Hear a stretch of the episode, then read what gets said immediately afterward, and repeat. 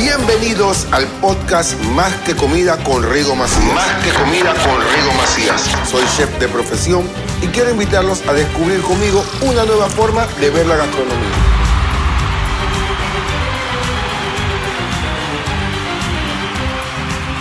Hola a todos, hoy estoy en mi tercer podcast y nada más y nada menos que tengo a una gran amiga, a la señora Victoria Rodríguez. Ella es médico general internista, especialista en nutrición regenerativa y medicina natural. Tiene un niño de cuatro años y hoy vamos a hablar de loncheras saludables y de alguna que otra cosita que se nos ocurra porque con nosotros estamos juntos, hablamos de todo.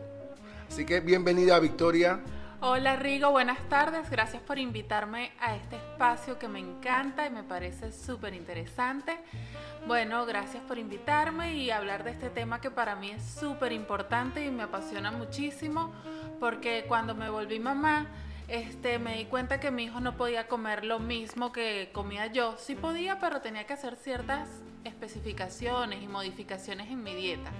Y aparte quería también enseñarlo a comer y que él disfrutara la comida y que fuera una experiencia agradable y no desagradable como es muy común escuchar y lo escuché mucho en la consulta de que doctora mi hijo no quiere comer, doctora mi hijo tiene deficiencias nutricionales porque no come, este doctora mi hijo no sé qué darle de comer a mi hijo o algún alimento le causa alergia o alguna intolerancia. Entonces me puse a estudiar el tema y con él también me volví una cocinera aficionada porque me las ingeniaba bastante en prepararle sus loncheras y su comida. Sí, yo me acuerdo, mira, casualmente estuve hablando con Javier en el primer podcast y estábamos hablando casualmente este tema del gluten y todas estas cuestiones. Pero ahora cada vez hay más patología, hay más cuestiones que van saliendo, que si el niño no puede comer esto, que si esto, que lo otro. Yo me acuerdo cuando yo estaba niño que yo comía de todo. Obviamente mi mamá a nosotros no nos dejaba tomar soda, eh, no nos dejaban tomar, comer golosinas, a mí no me dejaban comer nada de eso. Aparte que a mí tampoco ni a mis hermanas no, no, nos gustaba comer. Ahora todo lo contrario. Y ella buscaba la forma siempre de que a nosotros o sea, nos gustaran las cosas y comiéramos. Pero antes, antes y recuerdo, a mí mi lonchera me ponían que si el juguito, eh, que si la galleta, la galleta de, de, sándwich, que de limón, lo que sea, que si un chihui, eso. Y ahora te das cuenta de que eso es una mala alimentación, porque los jugos, tienen que si no sé qué cuestiones, que la otra cuestión es que si tienen plástico y todo lo demás. Entonces ahora estamos creando, estamos, estamos en un mundo, como dicen, la era de cristal, pero hay cosas que sí debemos de cambiar que por lo menos la alimentación, que yo siempre he dicho que nosotros en la escuela nos deberían de haber dado esa materia de nutrición desde pequeño. Entonces, ¿cómo tú haces, cómo tú haces para que tu niño tenga todos los beneficios de un alimento y que le guste? Porque los niños son especiales. Bueno, primero que nada tenemos que hacer un estudio del que, de cómo es nuestra compra y el mercado que realizamos. Porque como tú comentas, y lo que yo le comentaba a los papás y a mis pacientes era que antes los alimentos también eran más naturales. No había tantos alimentos procesados, lamentablemente las tierras donde cultivaban los alimentos no tenían tantos químicos y pesticidas. Actualmente se abusa del uso de esos productos que desmineralizan la tierra y la contaminan, llenándola de materiales que no necesitamos, que son alergénicos y nos enferman, como metales pesados y entre otros. Este, también la carne y el pollo, antes y sin irse muy lejos, hace 20 años el uso de hormonas y antibióticos en los vacunos y en los animales de granja no, no era tan alto como ahorita. Y entonces eso ha creado un desequilibrio en la alimentación y en la microbiota del, intestinal de los niños. Y tú me decías, yo a mí me ponían una galleta en la merienda, pero quizás tu almuerzo, tu cena y tu desayuno era mucho más natural, porque era con hortalizas más sanas, una carne sin tantos químicos, entre otras cosas. Entonces nosotros ahorita como papás y responsables de la alimentación de, otro, de un ser más pequeño, tenemos que estudiar los alimentos que le damos. Una lonchera que tú le haces a tu hijo que lleva. Bueno, para, para iniciar tenemos que estar al tanto que una lonchera es el 20 al 30% de la alimentación y del requerimiento calórico del niño. Entonces preferiblemente tiene que ser saludable. La de, la de, mi hijo, yo evito que tenga alimentos procesados. Lo evito en todas las comidas en realidad, porque los alimentos procesados son altos en sodio. Entonces eso es lo que debemos evitar porque nos, nos enredamos o no sabemos qué receta hacer. Entonces, vamos a evitar de por sí, evitar los alimentos empaquetados. Son altos en sodios, en químicos, altos en gluten, en colorantes, y ya esos, esos químicos son los que los hacen intolerantes y de ahí pasan a las alergias. Entonces, cuando tú hablas de procesado, también tú le quitas las galletas, tú le quitas eh, Sí. los juguitos estos. Sí, si haces un jugo, le haces un jugo natural tú. Un jugo natural. Y, la- y le harías un nugget tú misma. Le haría un nugget yo misma, por lo menos un ejemplo de lonchera de mi hijo, llevaría agua o jugo. Yo prefiero darle agua, y el jugo dárselo en forma de fruta. Este, le haría, le puedo hacer unas panquequitas de avena o de harina de coco, de alguna harina noble, con huevo que ya tiene proteína.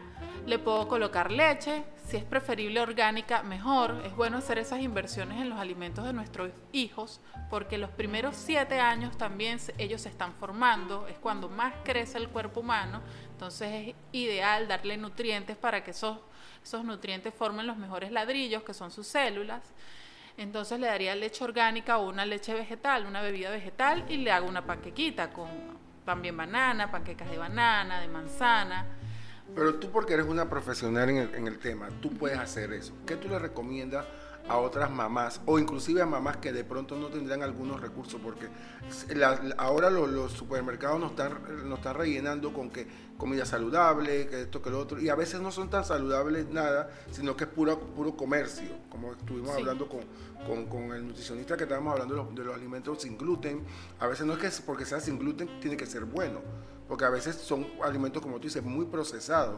Entonces, ¿qué tú recomiendas a las mamás, o sea, desde, desde- desde el día uno con el niño, que, o sea, que está desde que, la, desde que lo amamantan, porque tenemos entendido, o sea, es comprobado que la leche materna es la que nos, nos traspasa toda, eso, esa es la de los primeros Claro. tres meses de vida, es la que define si somos inteligentes o no somos inteligentes. Yo creo que por eso yo no soy tan inteligente, porque no me dieron eso. Bueno, No, ideal. Yo soy pro lactancia totalmente. Si uno, si las mamás pueden amamantar a su hijo, que lo hagan. ¿Tú amamantaste? Sí, dos años. Oh, wow. Pero tuve la suerte y el apoyo y todos lo- los aspectos me favorecieron porque es algo complicado. Hay mamás que tienen que trabajar y no pueden estar dedicadas a eso completamente. Pero les recomiendo y les digo que hagan el esfuerzo porque pasa volando de que tengan un banco de leche materna y que traten de alternar para y uno se enferma bastante cuando no tienen eso, ese tipo de, de, de alimentos del principio. Bueno, ¿verdad? yo cuando a mi hijo le quité, nunca se enfermó.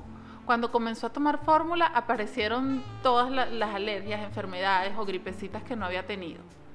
Y de verdad estaba precioso solo con su con la leche materna. ¿Y qué alimentos tú no le das por nada del mundo a tu, a tu hijo? Las sodas o los refrescos no se los doy por nada del mundo. Igualito que mi mamá, yo Es- tampoco. Este, evito darle, no me gusta ser definitiva porque no lo soy, de nunca te vas a comer un snack como una papita o una Pringles, pero sí tiene un día de ese tipo de comidas. Sí, porque a los niños al final del camino les gusta y toda no esa puedo evitar que vaya un cumpleaños y que no disfrute o que no se integre, pero le mantengo una dieta muy saludable en casa. Y ahorita, como me estabas diciendo, cómo iniciar, podemos, el mejor ejemplo es con, el, mejor modo de enseñarle a los niños a comer es con el ejemplo. Integrarlos en la preparación de los alimentos, así sean muy pequeños, pero uno pone un niño de dos años con uno y que hacer un sándwich, ponerle la mermelada, o vamos a hacer una mermelada y mira, ellos ahí ya van aprendiendo y van viendo los alimentos. Y el- con el tema del gluten, ¿cómo, o sea, tú le das a tu, a tu, a tu niño alimentos que Sí. contengan gluten? Mi hijo come alimentos con gluten porque él no ha mostrado ninguna intolerancia ni ninguna alergia. Pero este, hay estudios que dicen que la intolerancia al- alimentaria se comienza porque las mamás cuando están, el niño está en edad lactante, de lactancia, le comienzan a introducir alimentos que no son para su edad. Ese es el primer Ah, problema Oh, wow. o el primer paso a, a volver alérgico a un niño. Darle alimentos que no son para su edad. Tú quieres que un niño no tolere ciertos alimentos más grandes o frutas, dale cítricos antes del año, dale granos antes del año que son muy pesados o alimentos que no son O necesarios sea que para sí ellos. es cierto que los niños tienen que comer los alimentos adecuados a su edad, porque a veces yo he visto que hay papás, bueno, le, va- le- le- le- vamos a darle lo que- un poquito de la carne que está ahí todo lo demás. No, y el eso- estómago de ellos no está preparado para Claro, ya lo todavía. enfermas, creas un shock en el estómago, tal cual, y, y eso ya crea un desorden en su microbiota enzimático porque le va- se va a recuperar. pero no es necesario causarle un shock o un problema así al estómago de un bebé, un estómago tan nuevo que está en formación que le puede dejar secuelas como intolerancias ¿Y alimentarias. qué alimentos un niño de 1 a 2 años no debe comer? ¿Qué tipo de alimentos no debe comer? Yo soy ya lo- al año se le pueden ir este, ya el niño al año puede empezar a comer todos los alimentos naturales. Yo no le daría es ningún alimento procesado, ni embutidos, ni jamón, ni chorizos, ni ni siquiera con flake, ni cereal. Evitaría que son súper famosas la- los, los concentrados Herbert con las compotas. No sé cómo le dicen aquí, Ajá. lo evitaría porque son Ah, eso no, no, no se le debe dar tampoco. Yo, yo, Yo recuerdo que a mí de niño me daban eso, Sí, a mí también, pero es mucho mejor hacerlas. No sé si has leído el reverso de ellas, de esos envases, y el contenido de azúcar es de 20 gramos. Eso es como 3 cucharadas o 4 cucharadas grandes de azúcar. Tienen químicos, conservantes, y eso ya crea un desequilibrio en la biota del estómago, Y ponte una mamá que problemas. no tenga el tiempo para hacer eso, que es- trabaja y de pronto se lo cuida la abuelita o se lo cuida la nana. Las nanas no van a tener el, el cuidado que tú, que, tú, que tú vas a tener con tu propio hijo. De pronto Le daría vas una banana. Una banana es, es fácil de digerir, es, sup- es un alimento súper noble, tiene, da un aporte calórico considerable y es una buena merienda para un niño y es nutritivo. ¿Y qué alimentos? O sea, y tú le tienes un tipo de dieta a tu hijo eh, a ciertas horas. Yo me acuerdo cuando estaba niño, a mí no me dejaban comer nada con dulce, porque para empezar yo era súper hiperactivo. Así que a mí no me dejaban, o sea, yo comía algo dulce, era porque yo me lo comía escondida y bueno, era una bomba. Pero mi mamá no nos dejaba comer dulce, ni golosina, ni nada de esto. ¿Hay algún alimento que un niño debe, o sea, hay, hay alimentos que debe comer a ciertas horas o no debe comer a ciertas horas? Por el, por el tema de cuando se pues, le puede caer muy pesado o le puede, o sea, Sí, es porque ahora hemos visto que hay cosas que uno se la comía, uno acá, pero de pronto ya hay cosas que no pueden comer los niños. Bueno, yo evitaría los alimentos muy, muy cargados de azúcar, muy calóricos a altas horas de la noche por el tema del sueño, porque el sueño es un aspecto súper importante del niño porque es en el momento en el que crece. Entonces les dificulta dormir, darle azúcares, jugos, los jugos, la fruta al, al, al volverla jugo libera más azúcar, entonces los pone más hiperactivos y esa hiperactividad... Aunque sea natural la, la- la Sí, fruta, si la convierte en jugo, le, le- le- Sí, afectaría su, su sueño, la- el- que ellos puedan tener el sueño REM, que es el sueño recuperador, que es el momento en el que ellos crecen. Este, extrañamente las, las mamás, muchas mamás creen que darle al niño fórmula y volver la fórmula más pesada los va a hacer dormir. Y eso es totalmente, a mi parecer, y los- todos los médicos lo sabemos, ilógico, porque si tú comes muy pesado te cuesta dormir. Exacto. Y al niño también le va a costar dormir. Y, y no es lo ideal, mientras más liviano coma, tenerle horas de comidas fijas, porque hay que organizarnos. La, la clave para que un niño se desarrolle bien física y emocionalmente, que es súper importante, es que tenga buenos hábitos y rutinas. Y la alimentaria es una de las más importantes, porque después de comer el niño duerme, después de comer el niño va a la escuela. Un niño mal alimentado que acaba de comer y le toca ir a la escuela no va a rendir bien académicamente porque está en un proceso digestivo. Si le das mucho azúcar antes de ir a la escuela tampoco va a prestar atención porque está hiperactivo. Si va sin comer también. Y tampoco le dejas tomar café. Mi hijo no toma café. Bueno, tiene la mala maña que en la mañana me ve y él dice que quiere café, pero no toma. Y no lo dejas tomar café. Nunca ha tomado café. El mío es muy hiperactivo. Yo tomaba café de niño, yo creo que ya yo entiendo todo ahora. ya entiendo todo. Pero, eh, y la siesta es importante que tome su siesta en la tarde, o sea, la siesta de la tarde. Hasta los 3, 4 años los niños, bueno, dicen que un poquito más, el mío ya no las hace, pero sí a las 8 de la noche ya está dormido y se levanta a las 7 y media, 8. Tiene un buenas horas. Bueno, yo me, levanto- me acostaba temprano y me levanto temprano también. Se levantaba temprano y tiene sus comidas organizadas y eso lo hago por eso, porque... Y él tiene su horario, él come- tiene su es- horario. Tiene horarios, es un reloj suizo y me gusta eso porque él es hiperactivo y eso ha ayudado a que él se controle mejor. Luciano tuvo un diagnóstico de hiperactividad, él es hiperactivo diagnosticado, entonces ahí ya hice ciertas modificaciones en su dieta porque la hiperactividad son temas ya neuronales, entonces aumenté el consumo de grasas con el aporte de que le dan los frutos secos, los pescados, el huevo Y muchas veces nos complicamos los papás y creemos que tenemos que conseguir alimentos muy costosos. Y una dieta saludable no es nada costosa. Más costoso es comprar los colados Herbert a dar una fruta. Es muy fácil dar una manzana, dar uva, dar Mango. papaya, mango. Hay una serie de frutas que uno puede ir acordes para la edad del bebé, desde unas que se pueden majar fácilmente hasta las más duras para los niños más grandes. Porque hay papás que se asustan. ¿Cómo le doy una manzana? Pero también uno la puede hervir, ponerle canela y es una merienda deliciosa. Luciano amaba eso cuando era pequeño. Ok, bien. Este, les recomiendo también endulzar con miel, pero no cocinarla porque la miel cocinada libera toxinas. Entonces, al final de hacer cualquier la Ah, no fruta- sabía eso de la miel cocinada que libera Sí, toxina. la miel cocinada libera toxinas y tiene, tiene algunas toxinas, entre ellas la botulínica, que es la más peligrosa. Esa botulínica, ¿cómo así? Explícame la botulínica. La toxina, la botulina es una, la- el botox es una bacteria Ok. y la toxina del botox es la toxina botulínica que causa parálisis y Eso fiebre. pro- exactamente. Ella modificada es la que usan en los tratamientos estéticos. Ah, ok.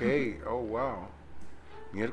Me, me estoy, mira, en estos podcasts me estoy nutriendo, pero de verdad, verdad. Y me encanta lo que me estás explicando. Entonces, vamos nuevamente al tema del gluten, porque yo ese siempre lo toco, porque yo quiero comer gluten, pero no puedo. Entonces, tú me estás hablando de que tu niño es hiperactivo, pero tú lo dejas que coma gluten. O, o- Sí, o- o se hay- lo tengo regulado y hecho que es una de mis especialidades, que es la dieta regenerativa y la medicina regenerativa, es que el cuerpo tiene la capacidad de regenerarse y cada órgano después de cierto tiempo. Y yo tengo una dieta, te hago un estudio a ti o al niño y los especialistas en este, en este tema y te dicen, bueno, tu problema es digestivo y neurológico, por ponerte otro, regenerar estas partes de tu cuerpo, estos sistemas, va a durar tres meses, cuatro meses. Eso depende de cada quien. Se te pone una dieta especial donde se van a eliminar los agentes dañinos que te afecten. Después del tiempo transcurrido se van, se van a- a- añadiendo a tu dieta y vamos a ver cómo tu cuerpo va reaccionando. En 80-90% las personas pueden revertir casi que en su totalidad el padecimiento o la enfermedad. Oh, wow. Y eso ya está conocido y se hacen detox, pero eso sirve para regenerar las células porque nuestro cuerpo tiene una memoria celular y, un- y una regeneración y entonces No me Vicky, yo creo que tú vas a venir para Siendo mucho más podcast aquí. Hoy hablamos del tema de, de- de la lonchera saludable y, y de cómo alimentar a los niños, pero esto me- me- este tema me ha gustado bastante también. Eso, eso, eso te, te abro el compás para cuando puedas a- volvamos a conversar sobre ese tema. Seguro. Y también tenemos que cuidar que otra de las afectaciones del gluten, los últimos estudios han arrojado que el moho en nuestro ambiente, en nuestras casas, sobre todo Panamá por el clima tan húmedo, comienza, hay microesporas que nosotros inhalamos, igual el niño, hasta en el embarazo, el niño sale ya con esas cepas de moho en su cuerpo y ya causan ciertas afectaciones intestinales como la intolerancia al gluten. Entonces hay dietas, eh, hay que estudiarlo bastante. Yo creo que aparte de la intolerancia al gluten, en unos años vamos a poder ver ese título de- del moho, que es el otro asesino silencioso que hay. Oh, wow, eso me ha gustado bastante. Mira, Piqui, ya nos está acabando nue- nuestro tiempo, ya tenemos poquito tiempo. Eh, Las personas yo sé que van a quedar muy interesadas con este tema. ¿Dónde te pueden localizar? ¿Tienes algún, alguna, alguna red social, un Instagram, para que cuando escuchen esto vayan directo a tus redes y te hagan todas las preguntas que tengan que hacerte? Ah, perfecto, sí tengo, Rigo. Tengo un Instagram que es arroba vibravita con doble T. Este, ahí está mi correo electrónico y me pueden buscar. Este, bueno, me especializo en todas estas cosas y en fitoterapias y en tratamientos naturales preferiblemente. Y bueno, esos son los lugares donde me pueden conseguir ahorita y escribirme a mi correo electrónico. Bueno, mira, estoy muy agradecido de verdad. eh, estoy, aprendí, estoy aprendiendo demasiado con cada podcast, que, con cada invitado. Y créeme que contigo he quedado que ya entiendo muchas cosas. ya entiendo por qué tantas cosas. Y otra, o sea, y hasta la última pregunta para cerrar, porque ya nos quedan unos, un minuto nada más. O sea, que lo que yo entendí es que nosotros las enfermedades la heredamos por la alimentación, ¿verdad? Sí, la mayoría. la mayoría, porque a veces los doctores nos preguntan, no, pero si en tu caso alguien tuvo el cáncer de no sé qué, o esto que lo otro, es porque le damos la forma de comer. Claro, la mayoría de las enfermedades, bueno, se dice que el 80% de nuestras enfermedades son somáticas y el resto por deficiencias o alteraciones alimentarias, eh, como excesos y desequilibrios que hay. Entonces lo ideal para los niños, para cerrar, les recomendaría a los papás que tuvieran buenos hábitos alimenticios, que los niños los vean comiendo saludables, porque hay que predicar con el ejemplo primero que nada tratar de tenerle horas de comida, porque la rutina es importantísimo, nos da estabilidad a todos, aunque creamos que no. Yo sí también, yo sí, yo sí, eso sí tuvo mi mamá. Yo soy hombre de horario. Yo al, al desayuno a la misma hora siempre almuerzo a la misma hora. Aquí estoy con un dolor de cabeza porque no he almorzado todavía, pero ahí vienen ahora con Claro, y está demostrado que el orden es la clave del éxito y entonces para todo van a rendir mejor si tienen sus horarios y incluirlos en los alimentos y nunca obligarlos a comer, hacerles la otra cara de obligar a comer a los niños es después tenerle miedo a las comidas, no querer comer y se crea otros, otra serie de patrones como los trastornos alimenticios porque esos niños los obligaron a comer cuatro horas llorando en una mesa o no les daban comida, o utilizar la comida como premio, lo he visto muchísimo. Si haces esto, te doy un helado. No, la comida o un helado, que es una comida nociva, un dulce, no debería ser un premio, darle azúcar a un niño. Entonces, eso es algo que deberíamos evitar. Bueno, gracias por esta visita, gracias por aceptar la invitación. De verdad, estoy muy, muy contento, mi amor. Eh, muy contento por, por, por, por, haberte escuchado. Yo sé que todas las mamás aquí me lo van a agradecer. Y ya saben dónde conseguirla. En su Instagram, repítemelo nuevamente. Arroba Vibravita con doble T. Recuerden, Vibravita con doble T. Y todas las preguntas que quieran hacer sobre la alimentación, sobre los niños y sobre eh, el gluten, sobre el moho y todo lo demás. Aquí pueden seguir a mi amiga Vicky. Así que ya sabes, gracias mi amor. Eh, yo sé que va a ser el primero de muchos porque yo sé que aquí te voy a seguir preguntando más cosas. Me quedé con más ganas, pero bueno. Eh, nos vemos para el próximo podcast y muchas gracias. Gracias a ti.